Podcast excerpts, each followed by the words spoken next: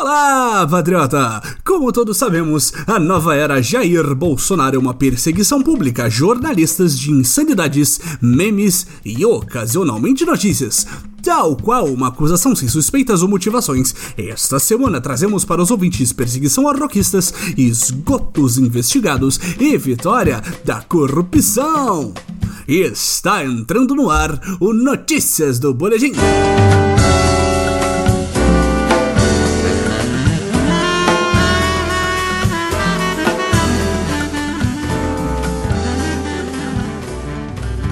O programa começa com a sugestão dos rockistas Fromcast, Kivaciro e Ramsed, que ficaram muito chateados com a seguinte notícia. Funarte proíbe participação de bandas de rock em edital de concurso. Divulgado na última quarta, o edital do Prêmio de Apoio a Bandas de Música 2020 visa premiar bandas 100% patrióticas com a distribuição de instrumentos e equipamentos de suporte para conjuntos musicais da nova era. Que boa ideia, Funarte! No entanto, mesmo uma iniciativa que busca reforçar nossa arte heróica pautada em nossos mitos fundadores foi criticada por proibir nominalmente a inscrição de bandas de rock, que chateou demais a lacrosfera tuitesca que acha que rock é um gênero musical relevante no ano de Nosso Senhor Messias de 2020. Essa posição antirroquista vai exatamente de acordo com as opiniões do atual presidente da Fundação Nacional das Artes, o maestro youtuber Dante Mantovani, que acredita que o rock ativa as drogas, que ativam o sexo livre, que ativa a indústria do aborto, que ativa o satanismo. Patriotas, realmente uma notícia bombástica! Como assim outros estilos musicais tão perigosos quanto o satânico rock and roll foram permitidos no edital? É um ultraje essa legião de bandas de pagode, axé e outros estilos que poderão se aproveitar da mamata do governo. Acreditamos que o senhor youtuber está sendo pouco reacionário e insano Surta mais, maestro Mantovani!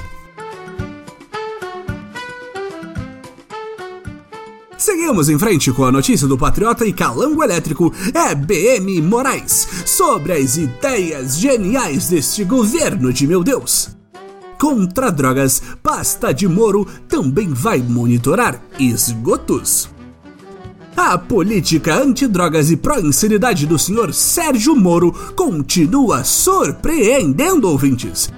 Depois de proibir crimes como forma de impedir crimes, agora o ministério potencialmente diminuído do Batman Marreco de Curitiba vai revirar o esgoto como forma de combate às drogas.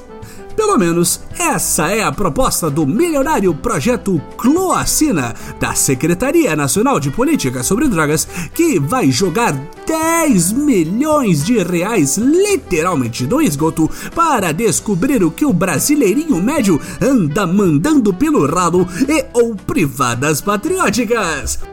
Parabéns, senhor ministro Marreco! Tá aí uma excelente forma de gastar ainda mais dinheiro combatendo algo que nem deveria ser tratado como problema de polícia para começo de conversa! Para que se preocupar com a violência urbana, milícia e execuções de vereadoras cariocas quando você pode ficar olhando quanto milho tem na dieta do brasileiro?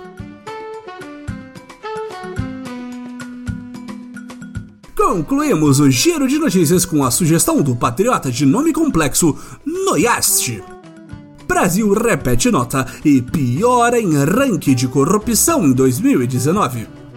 De acordo com a globalista Transparência Internacional, nossa pátria amada e dominada pelo fungo zumbi político da nova era piorou a percepção do combate à corrupção em relação a 2018, chegando ao fundo do poço da série histórica de análise da luta contra o que todo conservador diz ser o nosso maior inimigo.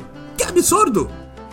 Com o quinto recuo consecutivo na nota, completamos a queda de quase 40 posições desde 2012, estacionando na centésima sexta posição, junto de países do mais alto respeito mundial, como Mongólia, Macedônia e Egito. Ouvintes, nós quase não nos prestamos a mencionar essa notícia aqui em nosso humilde podcast. Esses globalistas cometem ataques atrás de ataques contra a nova era.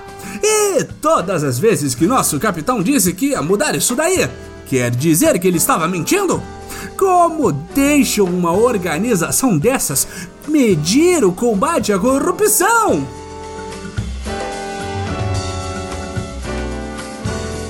Chega ao fim mais uma edição do Notícias do Boletim. Não se esqueça, este programa é parcialmente feito por você. Tem uma notícia maravilhosa sobre a nova era, comentário ou pergunta para a voz do Boletim? Envie para nosso perfil na rede social de microblog em Twitter em boletimb.